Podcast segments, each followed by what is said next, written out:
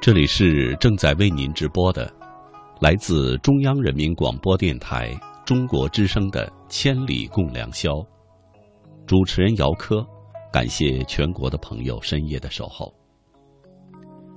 人们说，母爱是最无私的，母亲对子女的爱从来没有想过回报。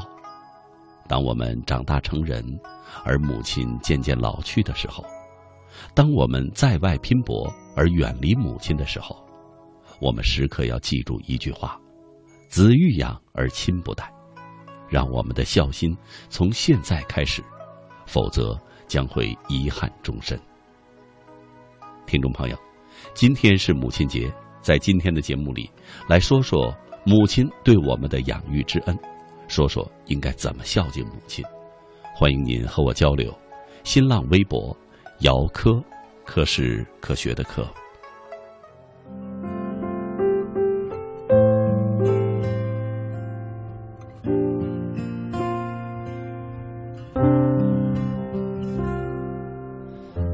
打开窗户，让孤单透气，这一间屋子如此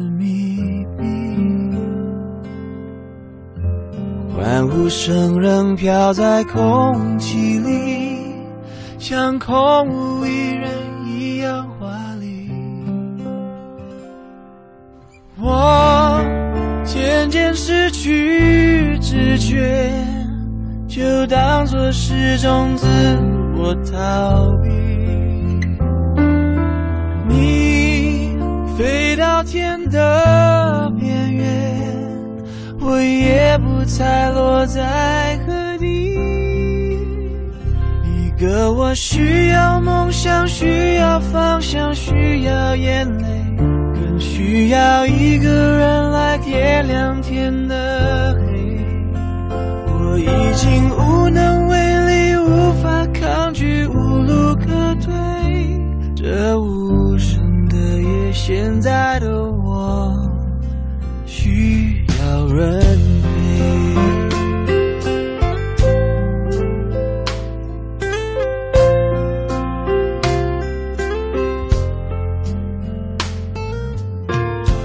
闭上眼睛就看不清这双人床欠缺的温馨。谁能陪我直到天明？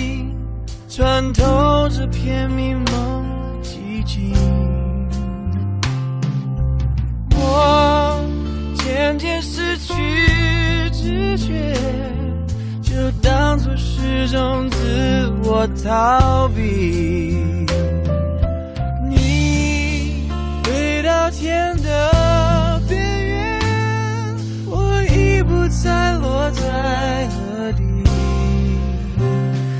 个我需要梦想，需要方向，需要眼泪，更需要一个人来点亮天的黑。我已经无能为力，无法抗拒，无路可退。这无声的夜，现在的我需要人。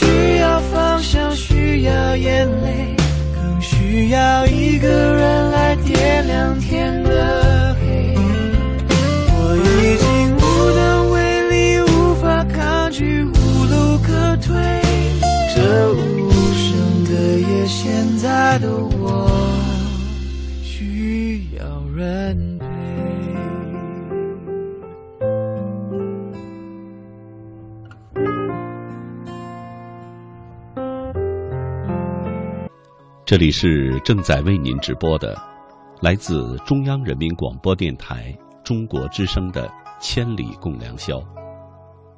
主持人姚科，感谢全国的朋友深夜的守候。今天是母亲节，在今天的节目里，我们来说说母亲对我们的养育之恩，说说应该怎么孝敬母亲。欢迎您和我交流。新浪微博，姚科，可是科学的科。第一篇文章，北山的岳朋友的母亲和我。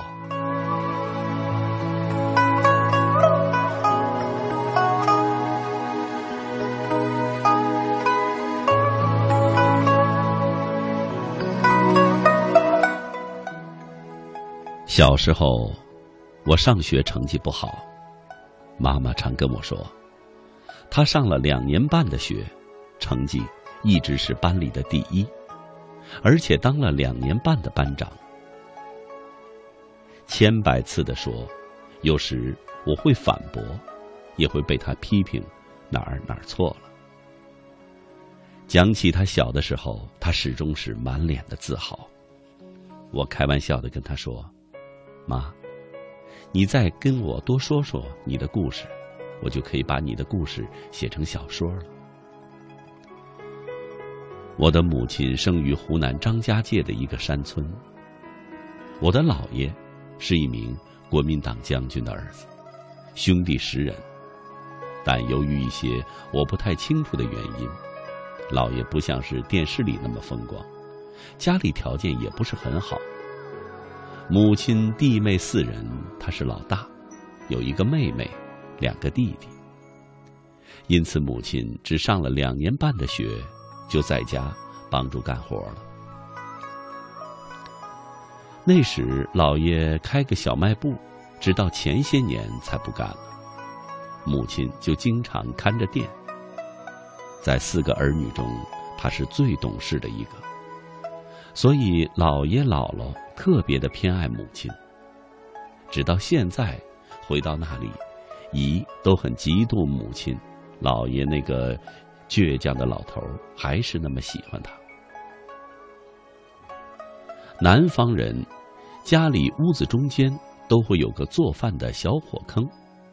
母亲小的时候在旁边玩，不小心一只手煮了进去。整个手的手指都被烧得只剩下很短的一截儿，但是他像老爷一样的倔强，从来不服输。别人能干的事情，他也一定要做到。每次讲起这个，他都很自豪。我去年回姥爷家去看他年轻时候的照片，那个时代的人照的相全都没有表情，不知道他当时快不快乐。关于母亲和父亲的婚姻，我也问过。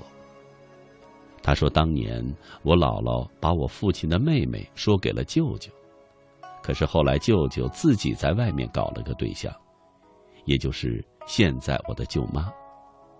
姥姥因为这个事儿，对我那个姑姑有些歉意，就又把她介绍了一个好人家，然后把母亲介绍给了我父亲。父亲当时高中毕业，那时候算是文化人了。听母亲说，因为他是残疾人，当时还看不上他。但不知为什么，他们还是结婚了。父亲家里很穷，到什么地步我也无从说起，只记得小的时候家里有一只老母鸡，下了十一个鸡蛋，母亲一个没留。全都拿到集市上卖了，换了别的东西。在那里，家里想要男孩，但是很多都是闺女。只有我们家兄弟三个。我妈说生我前想要的是个女孩，男孩就打掉。结果说去了几次检查，但医生都不在，于是我就降生了。母亲说：“曾想把我过继给一个亲戚，结果没忍心。三个儿子，即使现在无论谁家都会感觉到压力很大。后来有一个来过河北的亲戚，回家说河北特别好。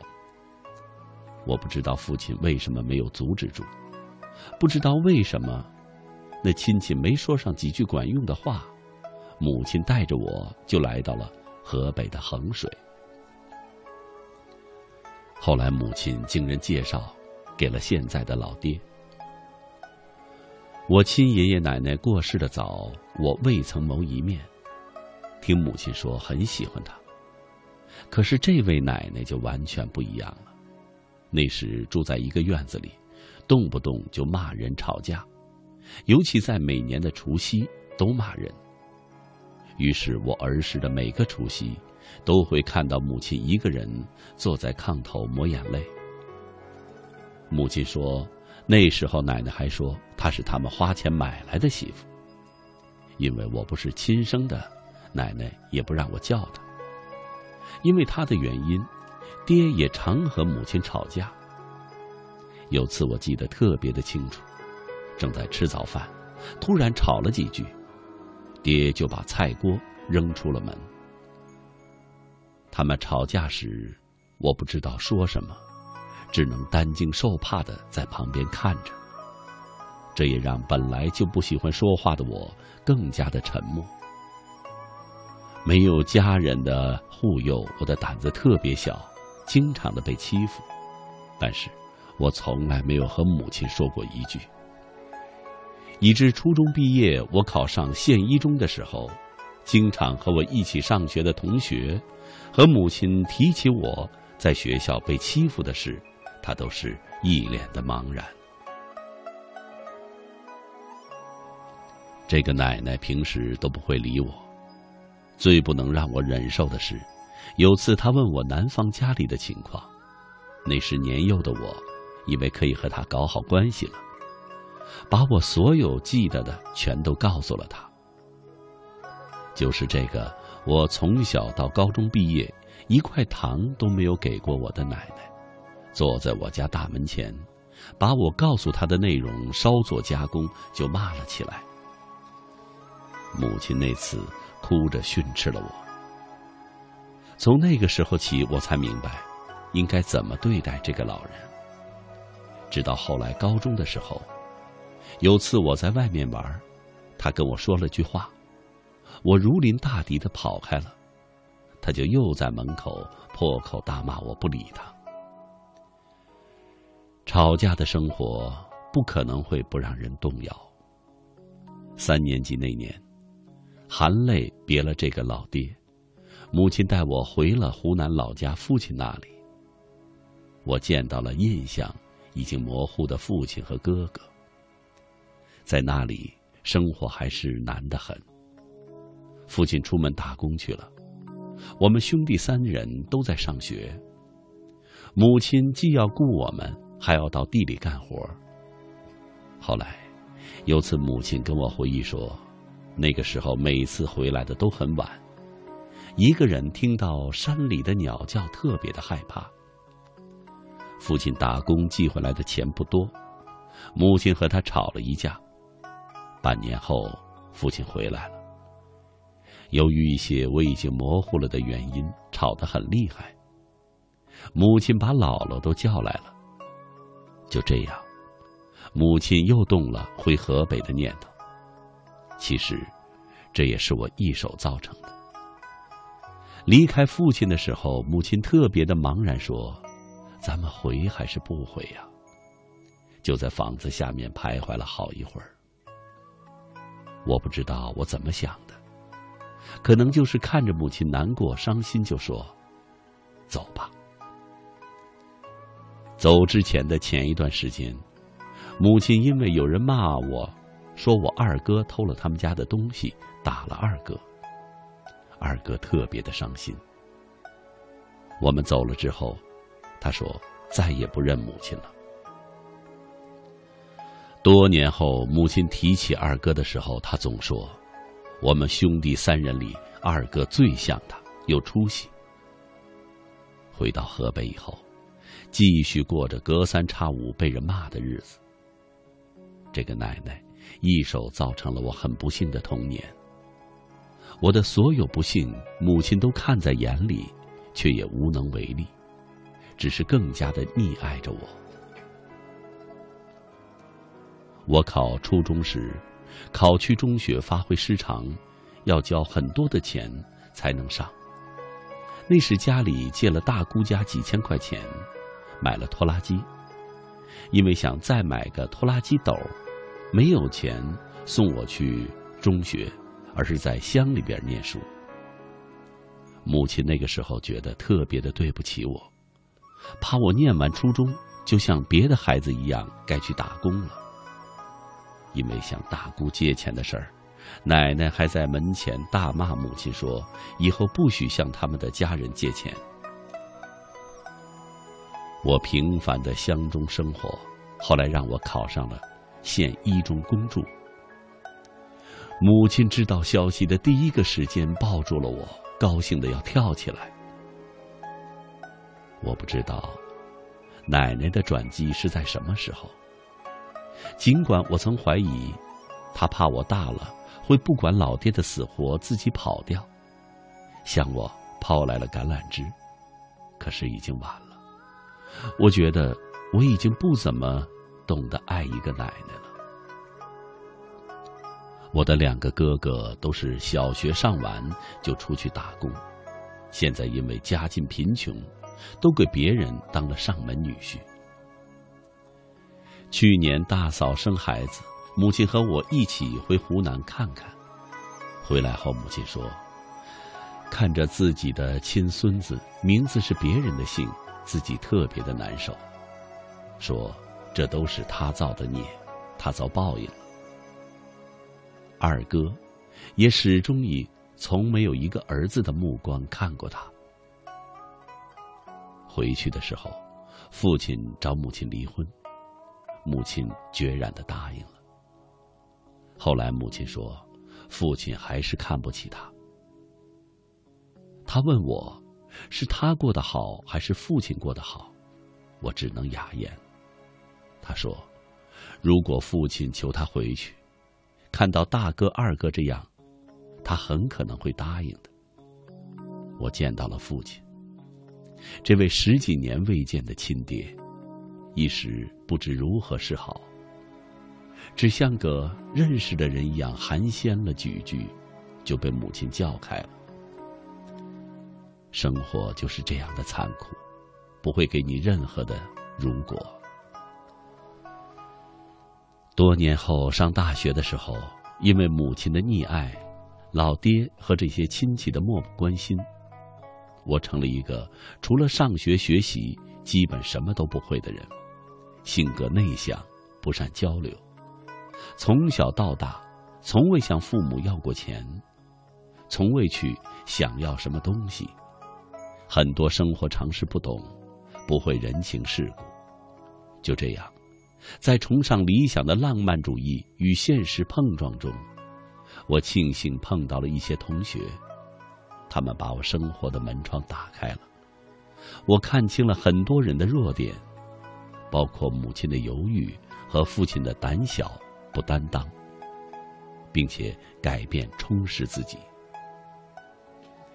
母亲厌倦了这些，还是希望得到自己想要的生活，想要得到他真正的爱情。很多人说他一把年纪了不安分，甚至我也一度很不理解。他抛弃自己二十年来经营的一切。跟着一个连房子都没有的人，可是，他有多少错呢？只是抛弃了世人困扰的责任，去追求自己的生活。而我，只希望有个家，或者，只是一种家的感觉，可以做一些想做的事情。就像一书在喜宝里的一句话：“我需要很多的爱，没有爱。”有很多的钱也是可以的，而母亲只想要爱。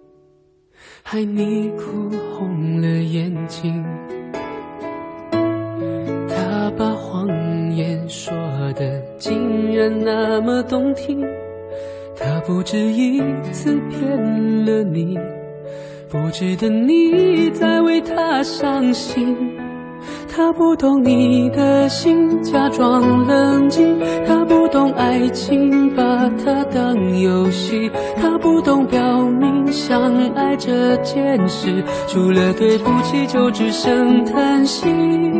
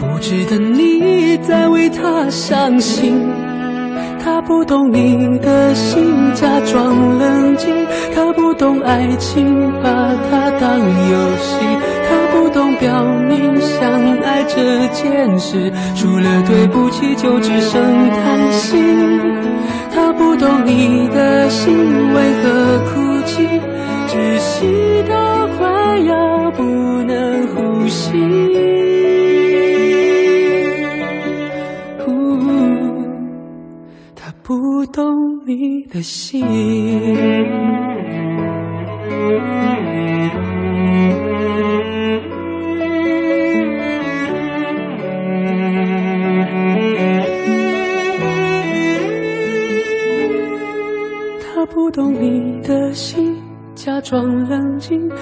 懂爱情，把它当游戏。他不懂表明相爱这件事，除了对不起就只剩叹息。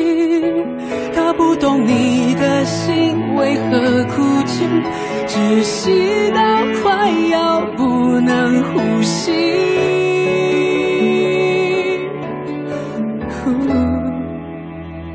他不懂你的心。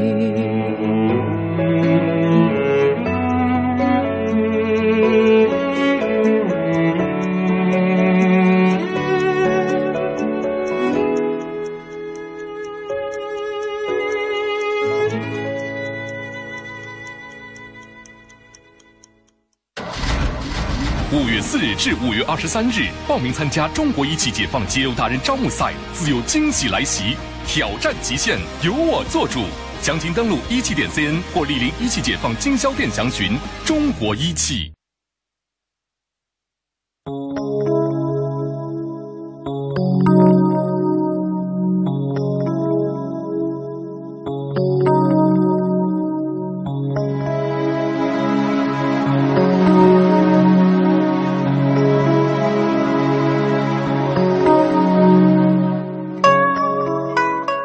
北京时间零点三十二分，这里是正在为您直播的，来自中央人民广播电台中国之声的《千里共良宵》。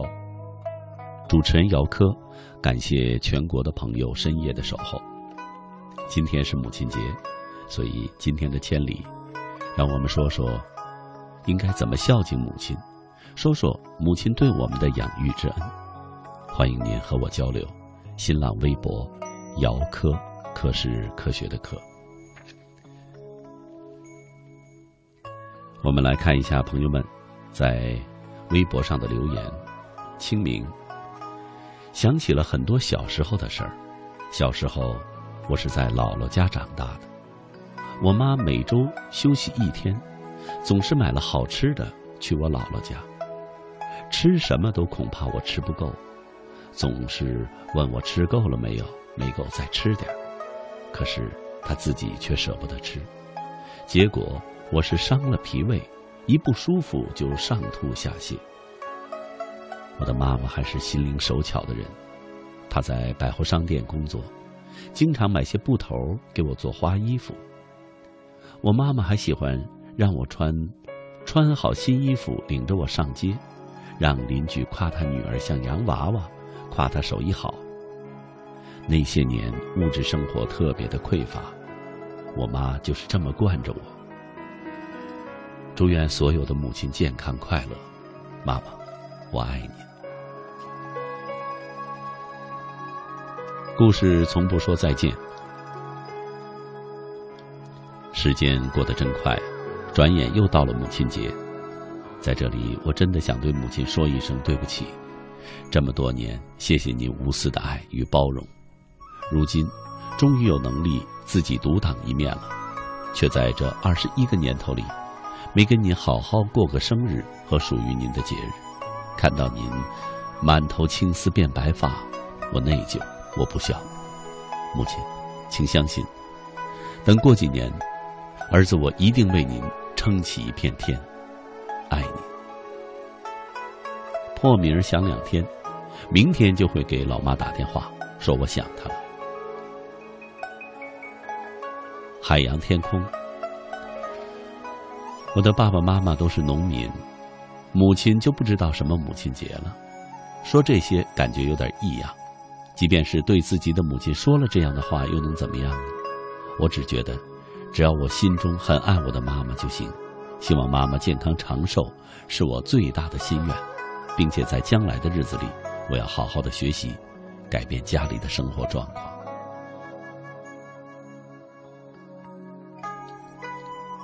老男孩还有青春，爸爸走了以后，十四年来一直是母亲一个人照顾奶奶和我们姐弟三人。奶奶走了，两个姐姐出嫁了。我也在外省上学，留下妈妈一个人在家乡打工，心里很酸。还有两年大学毕业，妈，到时候一定每天陪着你，不让你再这么劳累。母亲节，妈，我爱你，祝您永远健康快乐，也祝愿天下的母亲永远健康快乐。画画瞌睡。小的时候，妈妈的笑让我开心；长大了，妈妈的笑却让我心酸。看着你那被世事的牵绊、挂满了风霜痕迹的脸，我觉得是什么快要流逝了，想要紧紧的抓住，却又无能为力，心酸。君青青，感谢母亲艰难的将我们带到这个世界，使我体悟生命的美好。感谢她在我犯错误的时候严厉的批评，使我懂得知错就改；感谢她在我受挫的时候耐心的劝慰，使我懂得迎难而上；感谢他使我懂得了善良，懂得了爱与宽容。母亲给我的爱平凡却伟大，我唯有以更深厚的爱，才得以回报她。借此，对妈妈说：“我爱你。”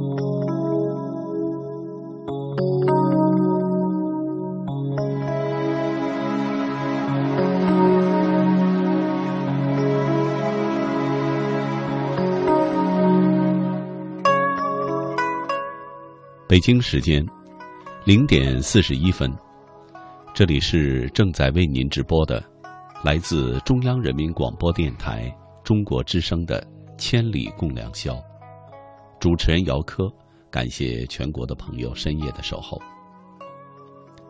人们都说母爱是最无私的，母亲对子女的爱从来没有想过回报。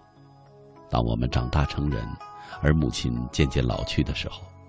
当我们在外拼搏而远离母亲的时候，我们时刻要记住一句话：“子欲养而亲不待。”让我们的孝心从现在开始，否则将会遗憾终身。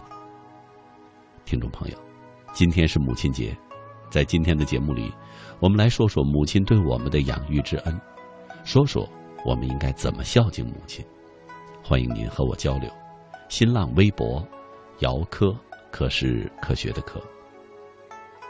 下面请听英六六朋友的文章，母亲，请您歇一歇。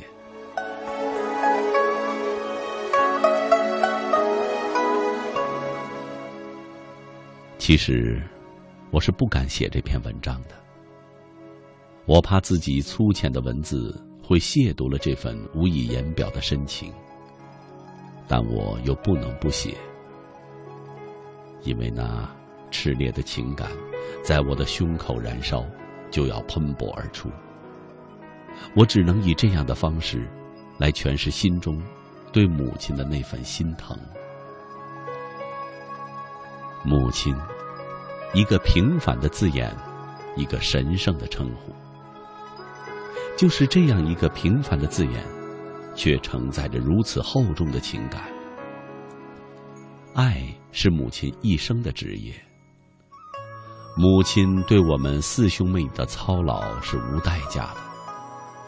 母亲用那颗朴实善良的心，来引导我们做学习上和生活中的强者。母亲给予我们的爱，实在朴实、善解人意，有时还有点诗情画意。恍惚中，我的思绪回到了童年。我看到一个忙碌的身影，那是母亲在辛勤的工作。我看到一个疲惫的身影，那是母亲在为我们四兄妹编织寒衣。我看到一个欢快的身影，那是母亲在为我们四兄妹学习进步而高兴。细细的回想。在我们的生活中，哪一天又少了母亲的身影呢？每当我们委屈哭泣的时候，母亲就安慰我们；每当我们感到孤弱无助的时候，母亲就张开那宽广的臂膀，给我们温暖和爱的气息。昨天接到弟弟的电话，说母亲病了，赶紧回家。看到母亲那微驼的背，一脸的苍白。还听你说，近来总会有些头疼脑热的，偶尔心脏还会有些疼痛。担心的我眼泪在眼眶里打转。陪着您去看医生，做了一些检查，知道没有大碍，只是伤风感冒而已。我悬着的心才放下了。可是母亲，您知道吗？因为您的节省，使您近来总是小病不断。您知道我有多么的担心吗？您知道我有多心疼您吗？您知道我有多自责吗？对不起，母亲，只是我忙于工作而忽略了您，是我没有好好的照顾您。您可知道？我多么害怕您会病倒啊！如果没有了您，我的生活还有什么意义呢？所以，母亲，请您也偶尔放下您的操心，放下您的勤劳，让自己也歇一歇，好吗？我知道让母亲闲下来是不可能的。母亲的人生从未离开“责任”二字。您对生活中的一切，都从未持有放弃的态度。对我、哥哥和弟弟，您要尽力去负应负的责任。即使您生病了，也会让我们吃上热气腾腾的饭菜。您总能让我们在生活的琐碎里感受到爱。您让我们懂得人世间的真善美。您言传身教。从小培养我们懂得尊重别人，懂得欣赏别人，懂得感恩。对家人，您上上下下都会一一尽到责任。我母亲是看孩子的人，您看大了自己的四个孩子，现在要看孙子辈的孩子。对工作，您是一定会做到尽善尽美。对生活，您总会努力让生活没有遗憾，让生活更加的真实，更加的充实。母亲的人生从未离开操劳二字，您对生活中的一切，都从未持有休闲的态度。母亲从小操劳，身心操劳，分担您母亲的辛苦。扶助您兄弟姐妹的生活，直到走出来后，身边多了一个更加操心的我。直到身边要操劳的事情越来越多，直到在操劳的人生路上，负重可达，每走一步都要踩出一个脚窝的时候，您也没有停下来。似乎这就是您的生活。从母亲粗糙的双手，我能看出母亲的勤劳。您在没事干的时候也不会歇着，总要找点什么家务活来干。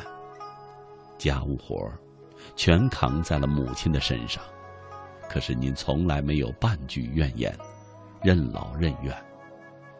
即使生病了的时候，我们在家便不让你下床，可是我们一走，你马上下床开始打扫。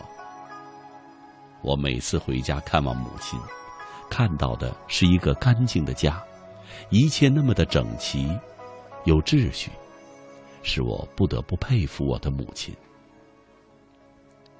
记得有次我家装修，装修工人弄得全屋子是灰以后走人，而母亲看了看已有一层灰的地板，二话不说，拿起打扫工具就开始打扫，然后就是洗地板。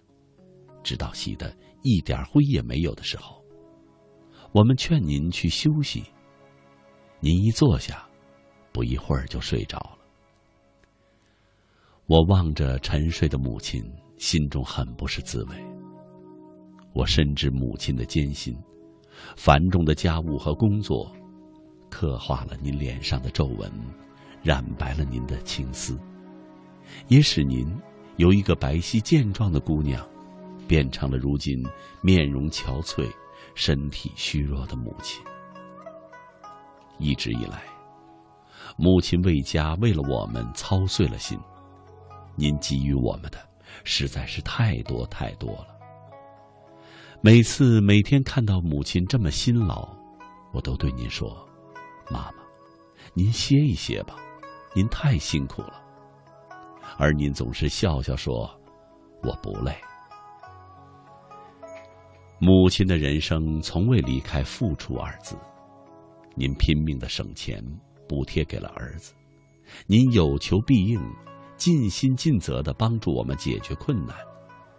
您对生活中的一切，从未持有索取的态度。说您像奉献丝线的春蚕，不，母亲没有春蚕化蛹后的停滞。说您像奉献光和热的蜡烛吗？不，母亲没有蜡炬成灰后的终止。说您像酿得百花成蜜的蜜蜂吗？不，母亲为的是自己辛苦换来他人的甜。说您像默默无闻的孺子牛吗？不，母亲所付出的一切。绝对多于那还需青草的成果。我的母亲，那是一个从不索取的、不可用他物预知的人生路上，即使付出，终亦无休的人。有多少事为了您的意，您只是自己尽力的去做得更好？有多少人伤了您的心？可您一句抱怨的话都没有，一句责备也没有。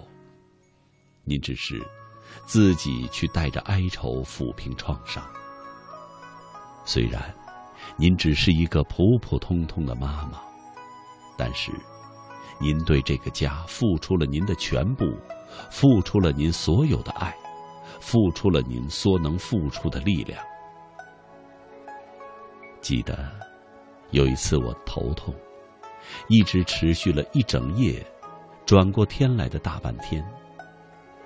那天夜里，母亲几次进来看我，给我找来药，倒来水。我被头痛折磨的洗手间吐了以后，回到床上，正昏昏沉沉的，听见妈妈进来。您走到床边，轻轻的，先是摸摸我的手。然后您俯下身来，用您的脸颊轻轻的贴了一下我的额头，帮我掖好了被子，然后就走出去了。我的母亲，您给予我们的，是更丰富、更深沉、更厚重、更珍贵的感情，是更朴实、更贴心、更无私、更源远流长的付出。巴金先生说：“母亲是没有什么东西可以代替的。”是啊，母亲是无可代替的，而母亲对于我们的爱更是无人可及、无法比拟的。我们可能有时候不能理解母亲，但无论怎么样，您都在以不同的方式爱着我们。岁月凝重，风雨历历。母亲，让我无言以尽我的爱意。我无法说母亲是如何如何，我甚至不知道我写的是否明了，是否正确。可是，我终究只能用爱去读母亲，读母亲的爱，读在我的心里。母亲，我爱你。在我心里，您是最好的妈妈。我要感谢您对我们四兄妹所做的、所关心的、所操心的，那是用语言无法表达的。我只好借这个机会，来表达我对您的爱，表达对您那种无微不至的奉献的钦佩。妈妈，谢谢您，这是我的真心话。妈妈，我还要对您说，您不要那么节俭好吗？您也不要那么操劳好吗？您老了，也该享享福了。家里的活永远也是做不完的，只要您健健康康、快快乐乐的生活，就是我最大的心愿。妈妈，请您多爱自己一些，歇一歇，好吗？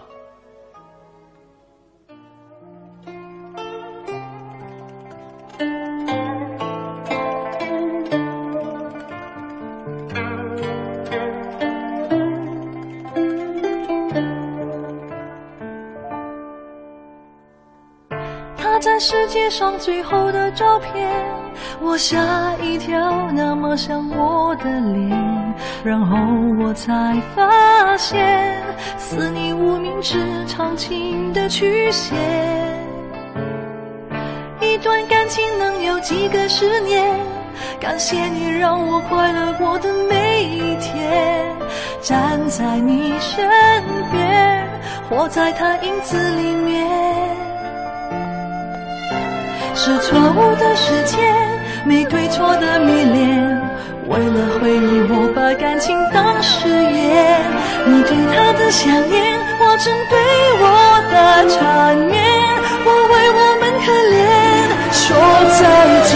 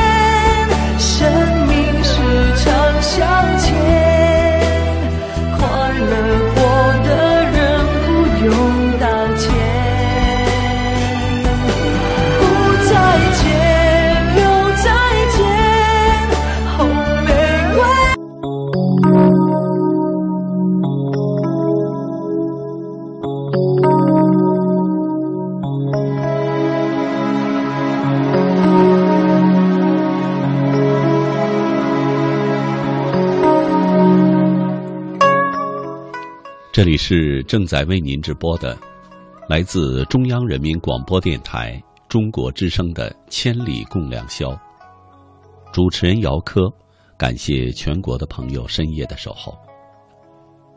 人们说母爱是无私的，母亲对子女的爱从来没有想过回报。当我们长大成人，而母亲渐渐老去的时候，当我们在外拼搏而远离父母的时候，我们时刻都要记住一句话：子欲养而亲不待。让我们的孝心从现在开始，否则将会遗憾终身。听众朋友，今天是母亲节。在今天的节目里，我们来说说母亲对我们的养育之恩，说说我们应该怎么孝敬母亲。欢迎您和我交流。新浪微博，姚科，科是科学的科。请听健康朋友的文章，深深母亲情。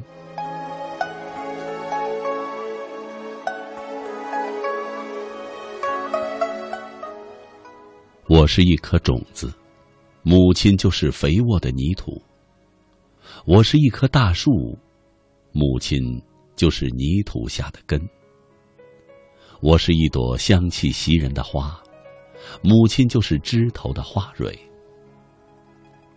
我曾经是那样的顽皮，只想躲在母亲温暖的怀抱里，享受着不想长大的温柔。我曾经。是一棵枝繁叶茂的树，却根本不理会母亲的根在泥土里纵横交错，吸收泥土的养分。根是细小的，而树却是绿意蓬勃。我曾经是沁人心脾的花香，却从不感谢花蕊为我付出的逝去的青春。当我还是个小宝宝的时候，母亲万般柔情的拥我入怀，小心翼翼，一勺一勺喂我香香甜甜的米糊。吃了饭，将我放入温水中，舒服的洗了个澡。可我哪里知道，那水温是母亲试了许多次，才使我洗澡的时候不至于又哭又闹。当我还是个花季少年的时候，每天只知道读书玩耍，却不知道母亲为我洗了多少件衣服，也根本不管母亲为我做了多少顿可口的饭菜，也不知道母亲下了班，匆匆忙忙骑着单车往回奔，流下的汗水湿透了乌发。当我在外头工作，买了化妆品。整个陷于红脂抹粉，却不完美，不懂得感恩母亲为我付出的一千多块美丽容颜的钱，也不知道母亲的头发已经开始花白，面容开始憔悴了。小时候，母亲的脸是花容月貌的脸，从不涂脂抹粉，从不烫发，从不买新衣服穿。唯一一次烫了卷发，也被父亲驳回。而我，从不惊讶于母亲的美貌，只是在她极度温柔的笑声与抚慰中，开心的过着每一天。当我步入青春年华，母亲已是中年妇女。读书是我唯一的使命。母亲信奉这一条真理。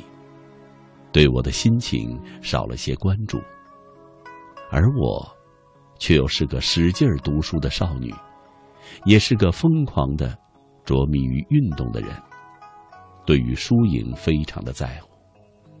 每天，母亲辛辛苦苦挣钱养家，而父亲只给了少许的家用，其他的钱用在打麻将上了。可怜天下父母恩，重情重义无人知。女儿从小不懂事，父亲奈何情寡义薄。花季已过，雨季来临，狂风骤雨，将花蕊吹得片片零落。花蕊离开了花枝，从此心灵飘寂流浪。女儿的心为情所困，为情所伤，为世俗眼光星光暗淡。曾经花香飘万里，花美独一枝，花蕊不知不觉被那惊艳的花朵夺去了营养，从此萎靡不振。可花蕊依然守护着花朵的青春。为它，花蕊抵挡着烈风对花朵的侵袭；为它，花蕊将自己所剩无几的营养全部交给了花朵。为他，花蕊将瘦弱如纸的身体陪伴着花蕊的成长。一个四季，一阵寒冬。曾经无限灿烂的阳光，轻轻的抚摸着花枝柔美的形态，跟阳光做游戏，与春风做朋友，与微雨做知己。可是冬天的魔神呢？你为何要来的这么快？眼看着一阵寒风，就要将充满活力的树根冻得瑟瑟发抖了。黑土地，宁愿被干裂的寒风锁住表面的水分，将营养给弱小的树根，一直到水分被枝条吸干为止。好个寒冬魔神，好个鬼寒风！好个霜冻雨雪，十年生死两茫茫，枯树已是死亡物。好个抗争到底的黑土地，将地下的水储存在根底，等待一日奇迹降临，等待春天的阳光将冬季的无情彻底的融化，等待雨水的降临，甘甜久可的树根。等待忽如一夜春风来，花朵满枝，芬芳万里。十年，痛苦的等待；十年，眼泪的流干；十年，饥渴的折磨。风雪不能阻挡黑土对树根的情谊，严寒不能阻止树根对树枝传递爱的温暖。寒风。不能吹走花蕊对花朵的思念。风过云轻，柳暗花明又一村。你看，寒冬过去了，春天的使者来到了大树的身边。一场春雨送来了黑土地的养分。枯竭的根底，贪婪的吮吸着母亲的爱意。瞧。春风送来了清爽的抚慰，将枝条痛苦干涩的心润了一池的春心。那枝头的花蕊，也开始渐渐成了形状。想必不久以后，将会有更加美丽的花朵迎风飘逸，香气浓郁。母亲，我伟大的母亲。岁月将青春永远的剥夺。可是你，依然没有放弃健康或者病中的我，母亲呐，你叫我如何报答您？曾您，您曾经这样说：若你幸福，我心安然。妈妈，您放心吧，我长大了，不再需要您的保护，我想好好的孝敬您。与您和和乐乐，幸福的度过您的晚年。母亲有一台缝纫机，母亲爱她，就像爱自己的女儿。一直以来，我就是这么认为的。依稀记得五岁那年，母亲踏着脚板，挺直了腰。缝纫机的吱呀声，伴随着一条宽大的棉布，织紧了我无忧无虑的童年。我抱着那块又冰又滑的棉布，当着被子来看待，我称它为黑被。每到夏天，母亲便把它拿出来，用搓衣板使劲儿上下来回搓动，肥皂冒出了许多的泡泡，一会儿冒出一个，一会儿又消失一个，此消彼长。我经常会用塑料瓶装上一小堆的泡沫，用小圈吹出一个个五彩的泡泡。没有黑背，我是无论如何也睡不着的。只要翻过身来摸不到黑背，我就会叫着：“妈，拿来。”此时，母亲立即从睡梦中醒来，急忙寻找他的身影。乖，妈给你盖上。母亲极尽温柔的哄着。火热的夏季，我的头经常会冒汗。母亲经常会在我睡着的时候，拿了一方手帕，轻轻的为我拭去满头的汗珠。而我，却安享在黑背的清凉之中。哪里知道，那一方手帕。也是母亲用缝纫机缝制的，大概是受了母亲的影响。小学三年级的时候，我突然心血来潮，自个儿摸索着怎么缝一个枕头，打线穿针，到转角处提起压轴，不知不觉中，踏板已经在我的脚上行云流水般上上的晃动。想不到，第一次使用缝纫机的我能够如此迅速的上手。看着那镶着金边的小枕头，我心里美滋滋的。后来随着学业的繁重、兴趣的转移，缝纫机仿佛从此渐渐淡出了我的视线。我整日埋头学习，专注校田径队的训练。再长大一些。迷上了漫画，而母亲更是在工作上兢兢业业、勤勤恳恳、一丝不苟。仿佛除了家庭与工作，缝纫机与他已是多余的了。十年春秋，十年辛酸，一晃十年过去了，仿佛我已经长大成人，母亲的头上也多了很多的白发。世事难料，病魔在高考之际侵袭了我的身体。母亲再次拉开了盖上了胶布的缝纫机，轻轻的擦拭、检查、试验。想不到，十年没有用过缝纫机的母亲，身手依然如此的敏捷，每个动作、每个线条、每个转角处。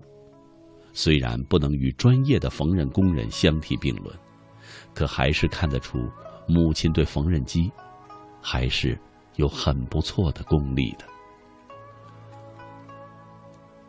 又过了十年，这些年来，母亲憔悴了许多，而我的病又反复的发作。每个晚上，母亲都会坐在缝纫机前，缝制睡衣。袋子、牛仔裤、被子，什么东西破了，他就缝什么；什么东西旧了，他就买来新布做新的；什么东西他觉得做得起劲儿了，他就缝制什么。起初，我还对他的作品啧啧称赞，可是日子长了，他把陪伴我的时间。都用来缝缝补补了，根本不理会我的感受。于是有一天晚上，我的火气终于爆发了，把凳子朝缝纫机一摔，它便掉了一个角。母亲看着那受了伤的缝纫机，低下头来，许久没有说话，继续含着泪缝制着我明天要穿的睡衣。借着明亮的灯光，我悄悄看着母亲的侧影。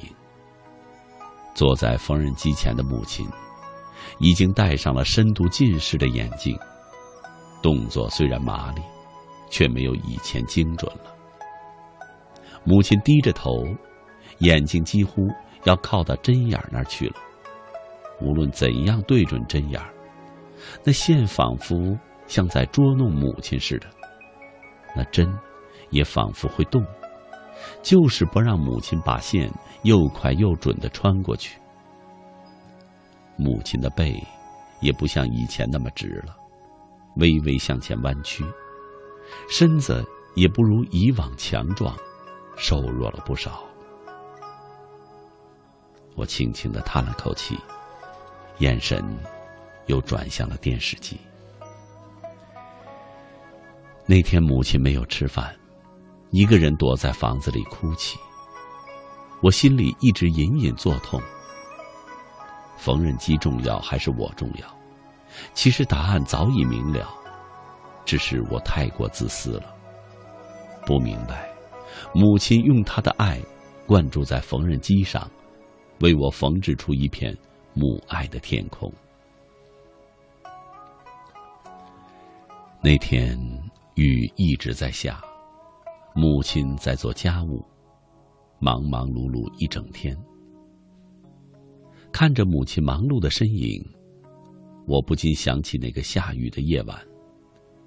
天色渐渐暗了下来，母亲还未到。我一个人在医院，焦急的等待。吃了药，我的腿又痛又酸又累，眼泪止不住的流下来，心里有太多的怨恨。这该死的医院，该死的医生，该死的药。还有这该死的腿，不停的用拳头敲打着令人坐立不安的腿。一会儿在床上躺着，一会儿在室外看人家打麻将，一会儿坐在公园的凳子上，一会儿我又拿出了杂志拼命的乱翻，想尽一切办法转移注意力。可是药物的副作用仍然不停的折磨着我。整个下午，我的心里一直憋着，忍着，不想告诉母亲，就为了等待她下班来到医院照顾我的那一刻。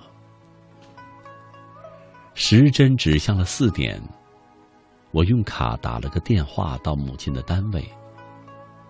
一个阿姨接的电话：“小健，你妈妈出去办事儿了，你等会儿，她回来。”我叫她给你回电话。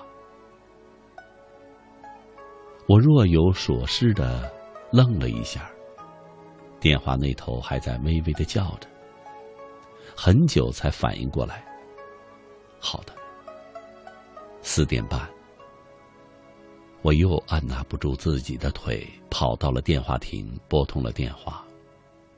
喂，请问我妈妈回来了没有？小健啊，你别急。你妈应该很快就回来了。那她到底是什么时候才回来？阿姨不断的安慰着我。可我明明知道，妈妈要六点多才能够到医院，心想这又是何必呢？这不是浪费电话费吗？难道我连这个耐心也没有吗？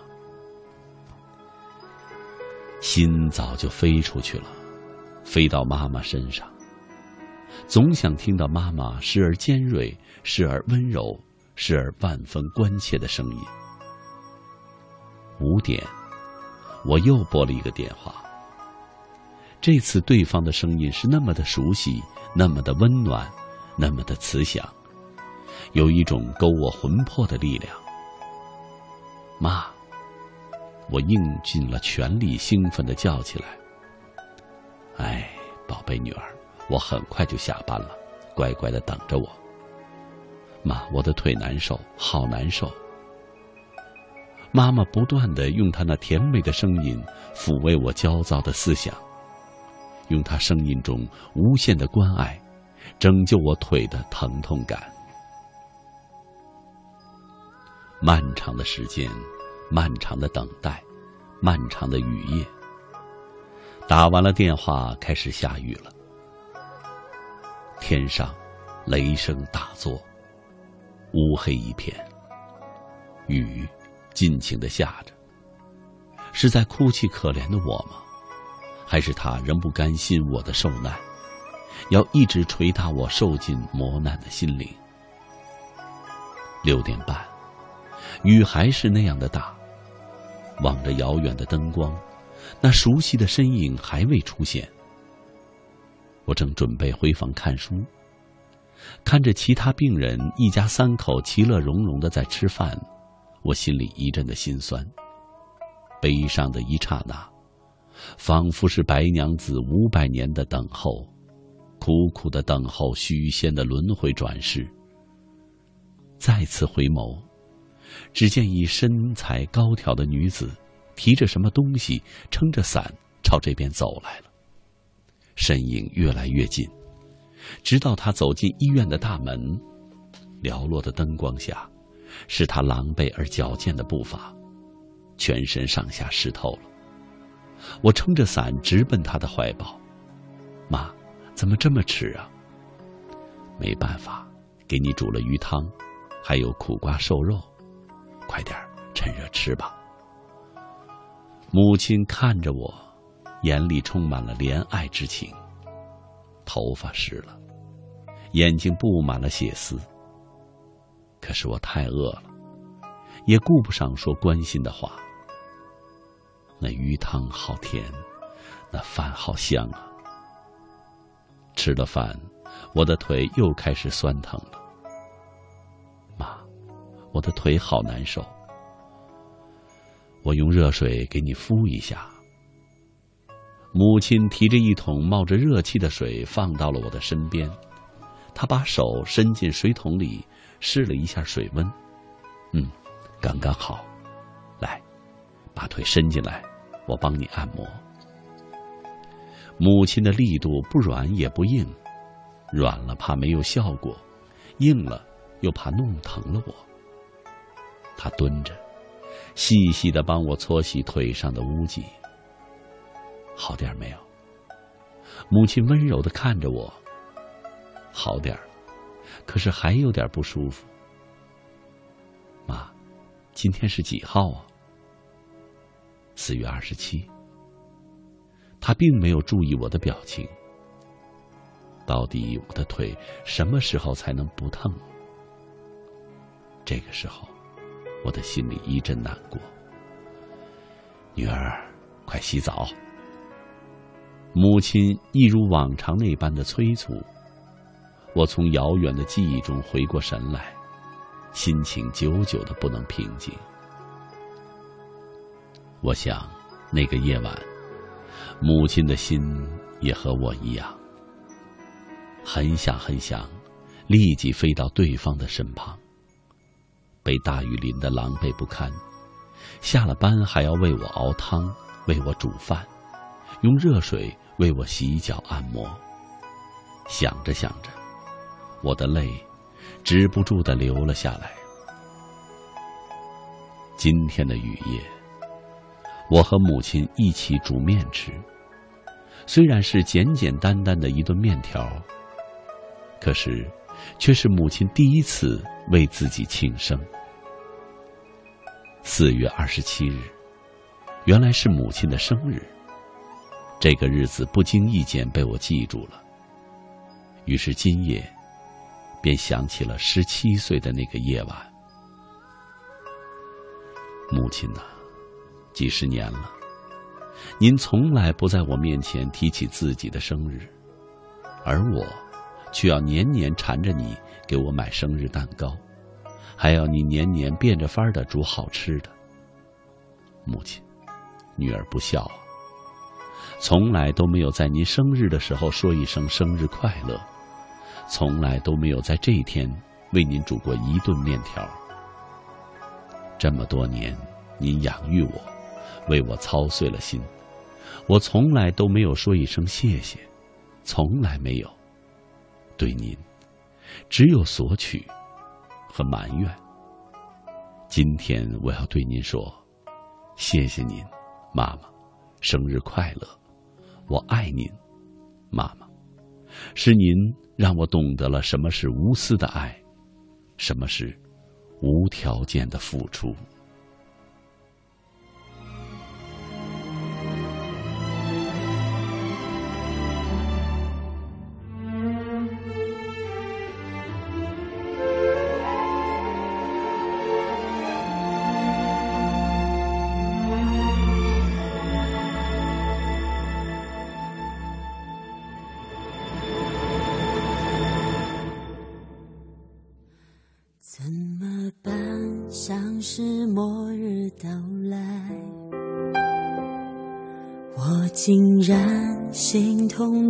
毁灭一半。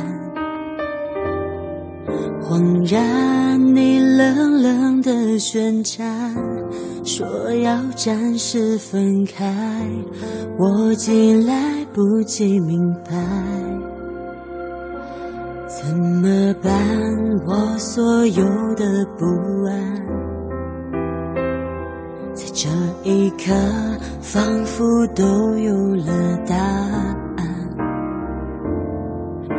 害怕，如果真的走散，我该如何承担？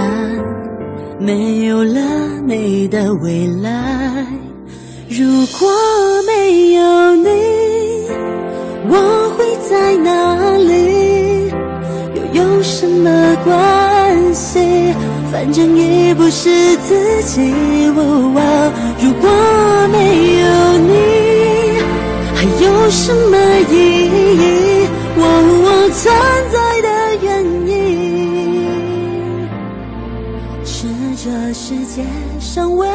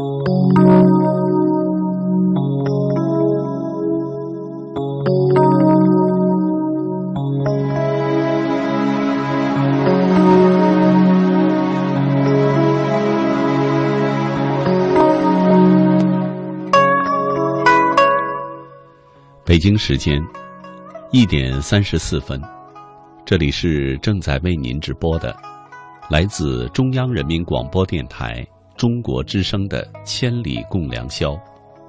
主持人姚科，感谢全国的朋友深夜的守候。今天是母亲节，在节目里说一说母亲对我们无私的爱，说一说我们应该怎么孝敬母亲。欢迎您和我交流，新浪微博。姚科，科是科学的科。晨光微冷，我的母亲是一位淳朴的农民，她将她的一生全部献给了土地和儿女。在我的印象中，不管遇到多大的困难，她都不曾抱怨，总是默默的挺过去。母亲节到了，我远在千里之外，不能回家。祝亲爱的母亲永远健健康康，儿子会努力工作学习的。书品人生，我的母亲，大家都称她五姑娘。一直以来，她对我的教导从不觉得厌烦，总是给我最大的宽恕和无私的爱。她虽然在岁月的流转中慢慢的衰老，但她的美丽永远定格在我的心中。我的母亲在有生之年，我能为您多分担一些烦恼，多陪您看一道动人的风景，珍惜每一次的相处。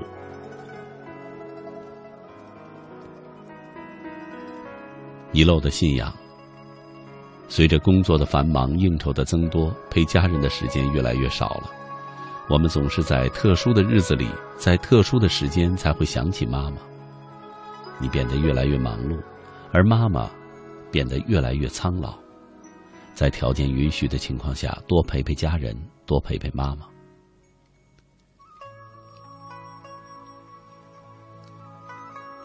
那一秒的沉思。八年前，我还是一个满脸稚气的小孩那年，因为我贪玩，不小心把邻居家的金鱼缸打翻了。回到家，害怕挨骂，就没跟妈妈说。后来妈妈知道了，就拉着我去邻居家赔礼道歉。我死活不肯，反击中却无意把他的手给打肿了。看他捂着手掉下了眼泪，顿时我的心都凉了。妈，是我的无知不孝。母亲节到了。希望您平安、健康。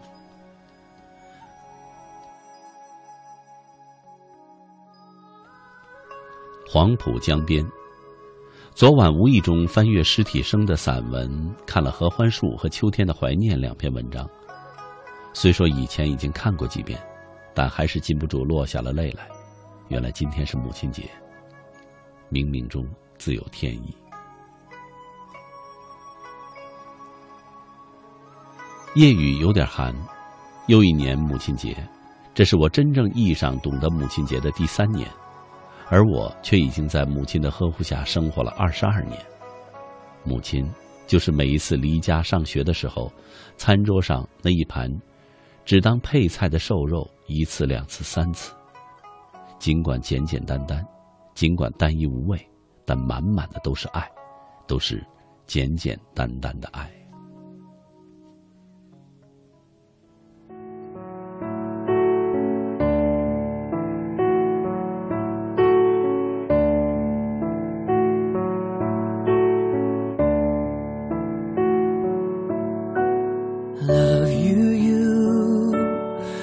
像孤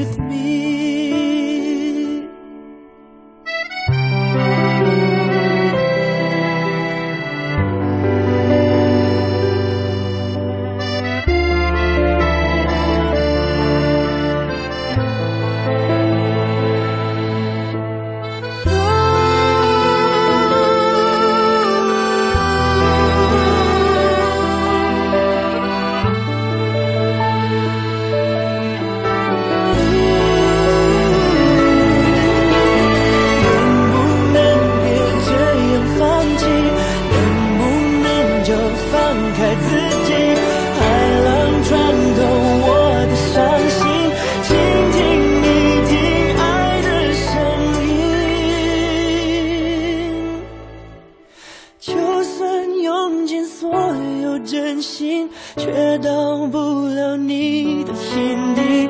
回忆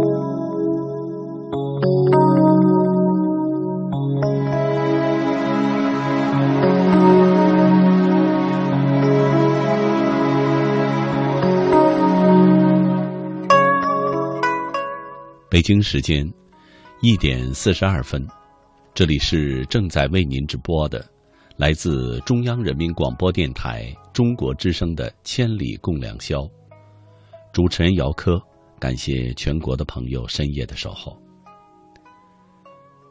下面再请听山莲子朋友的文章，《母亲是朵栀子花》。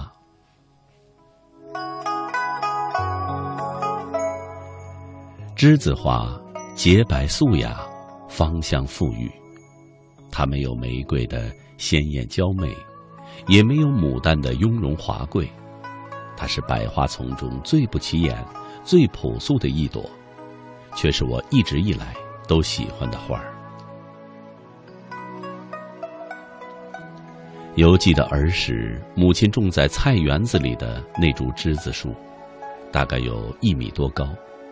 它的叶经年不凋，冰雪、春寒，翠绿依然，并没有人去精心的打理它。只有母亲在浇菜的时候，随手给它浇一瓢水，它就长得枝繁叶茂、郁郁葱葱。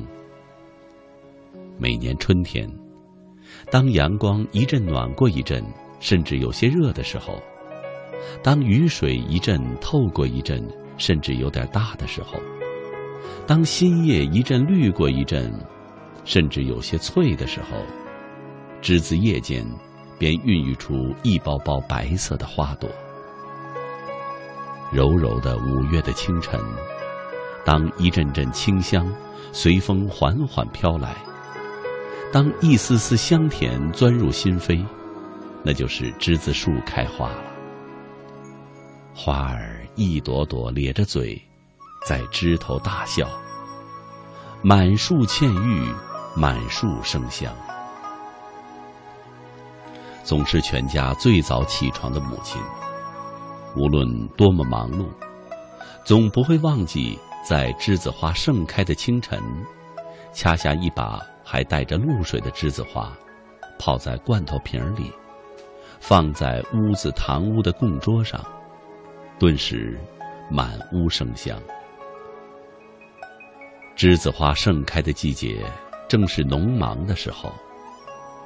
在我儿时的记忆里，母亲总是一副忙忙碌碌、风风火火的样子。每天，总是最早起床做早饭，随便吃几口就撂下了碗筷，饭还在喉咙里，就已经急急忙忙拿起锄头出门去上工了。中午从来没有休息过，不是忙这就是忙那。晚上下工回来，丢下锄头，又拿起了扁担，挑起水桶到菜园里去浇菜，不忙到天黑不会回屋。那时的母亲，中等的身材，圆圆的脸庞被太阳晒得黑里透红，梳着一对及腰长的麻花辫，长长的辫子。随着母亲忙碌的身影，在她的身前身后跳跃。再忙，母亲也不忘在发梢上别上一朵栀子花。大集体的时候，考场、挣工分吃饭。由于父亲常年在外工作，我们兄妹啊都还小，家里只有母亲和爷爷两个人挣工分因此每到麦收、秋收分粮的时候，母亲为了多分一点粮食，好养活我们兄妹，总是要和生产队的干部吵闹几次，哭好几场。用母亲的话来说是：“倒一场，卖一场。”才能得到生产队干部的同情，多分一点粮食。那时的母亲很可怜，为了子女们能够吃饱肚子，不惜把自己的自尊放低，真是低到了尘埃里去。后来实行了责任制，分田到了户，家里的责任田在搞农业植物保护的父亲的精心指导下。连续两年取得了大丰收，母亲这下扬眉吐气了。她说：“再也不愁会饿肚子了，再也不用受生产队干部的气了。”那时的母亲总是一副眉开眼笑的样子，干起活来更有劲儿了。忙完了责任田，就忙菜园，还经常上街卖菜。农闲的时候。就去父亲所在的县城找小工作，赚了钱，给我们姐妹扯花褂子穿。一家人的日子，在母亲的辛勤打理下，渐渐过得红红火火。可惜这样的好日子并没有维持多久，由于父亲的缘故，我们农转非进了城。与我们一起进城的，还有母亲带来的一株。栀子树的小苗，被母亲栽种在家属院的小院里。虽然我们总是精心的照顾它，可是它不知为何总是不争气，再也长不到与老家那棵那样枝繁叶茂，开出的花朵也没有老家的那棵大。我想，它该是水土不服吧。进城以后，与小栀子树一样水土不服的还有母亲。离开了土地的母亲清闲起来了，反而不习惯。加之父亲的工资微薄，还有三个子女要读书，母亲自己又没有工作，家庭经济的拮据，让母亲经常叹气，整天一副心事重重的样子。那时的母亲已经剪去了麻花辫，经常是圆润的脸庞，后来也渐渐变得消瘦了。母亲开始闲不住了，四处找活路。冬天在农场休闲的稻田里种菜，后来又捡临近农场不要的菜地来种，也帮人搬过货、拉过煤。甚至学会了编织菜篮子。母亲的身影又开始风风火火的在家属院里忙进忙出，母亲的脸上又绽开了栀子花般的笑容。父亲是个读书人，整天只知道上班下乡，领一份微薄的死工资，所以逼得母亲不得不想办法增加家庭的收入。可是，到了九十年代来临之际，父亲所在的单位经济开始不景气，就连这份微薄的死工资也不能领全了。那时，与父亲同在一个单位的我们，也一同遭了殃，家里的日子又陷入了愁云惨淡中。这一次，叹气的已不只是母亲，还有父亲和合同工的二妹。临时工的我，如何走出眼前的困境？我们每个人的心里都很茫然。有一天，二妹骑自行车进城去玩，傍晚回家的时候，在路上捡了一块很大的蓝色条纹状的遮雨布回来。母亲把遮雨布打开，摊在院子里，左右比划丈量了半天，突然说。这雨布这么大，倒是可以做一顶帐篷。不如明天去汽车站门口打个帐篷卖小吃。母亲说做就做，当即和面发面。凌晨四点起来剁饺子馅儿，把家里的锅碗瓢盆和平时家里吃饭用的小圆桌、小凳子、小椅子，一股脑的收拾到架子车上，拉到汽车站门口，摆起了小吃摊。为了做点生意赚钱，母亲起早贪黑，受累受苦不说，还要忍受周遭做生意人的排挤，还要被城管收缴账篷。每次被城管收缴，母亲总是不服气，据理力争。母亲用赚的钱慢慢的置起了家当，先是买了冰箱，后来又买了一辆三轮车。大字不识一个的母亲自然是不懂什么交通规则的，每次骑车进城买菜，都让我们很担心，但是他老人家却一点也不害怕。那时的我们心高气傲，向往着去外面的世界赚大钱，都不屑于跟母亲常年守着小吃摊。我去了广东，二妹去了浙江，家里只留下父亲和还在上学的小妹偶尔帮助他。母亲就是用他赚的钱供妹妹读完了大学。零二年那年回家。母亲还在做小吃，虽然只是搭了个小棚子，但是母亲的生意却做得有点起色了。尤其是母亲炸的糖糕特别的抢手。聪明的母亲，在做好的糖糕饼的表面上先撒上一层芝麻，再放到油锅里炸，这样炸出来的糖糕真是又香又酥又甜。那年的端午节。我看到人们排着队来买母亲的糖糕，还有人专门从城东跑到城西来买。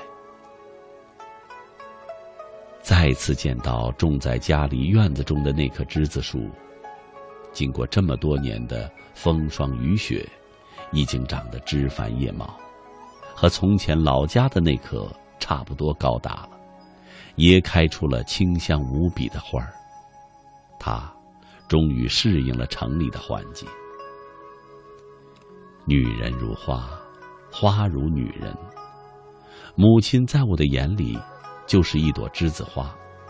虽然外表平凡朴实，但是内心美丽坚韧醇厚。母亲的爱，也像栀子花的清香。无论我们走到天涯海角，永远围绕着我们。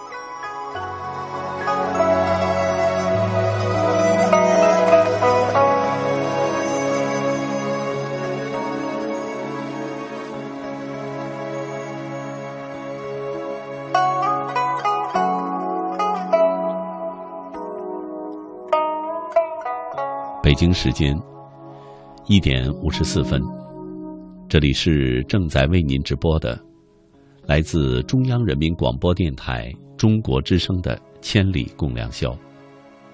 今天是母亲节，和您聊的话题是，说说我们应该怎么孝敬母亲。节目已经接近尾声了，我们再来看两条朋友们的留言。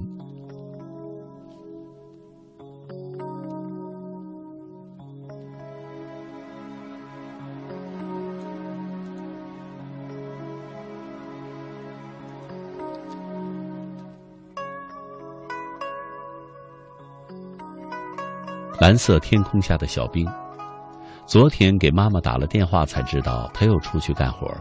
每天起早贪黑给别人家送牛奶，有时候为了多挣八毛钱，还要拖着疲惫的身体爬上五层楼那么高。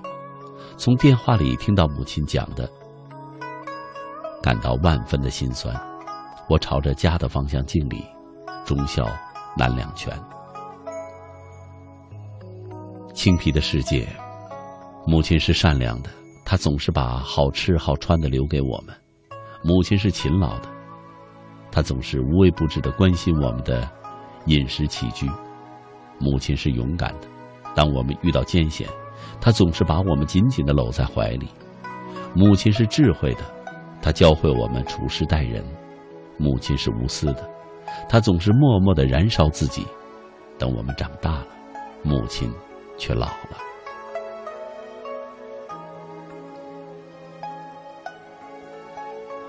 十年，母亲一个沉重的字眼儿。我读大学，老爸老妈很操劳。那年母亲查出得了帕金森，现在每天都要吃药调理，而且病情还有恶化。每次看到老妈颤抖的双手，心里是无尽的痛。有的时候好恨自己，恨自己为什么不能替她受那份苦，恨自己为什么还不能满足她的心愿。听众朋友，今天的节目到这里又要和您说再见了。本期节目编辑主持姚科，导播申玉彪，感谢朋友们的收听，祝您晚安，再会。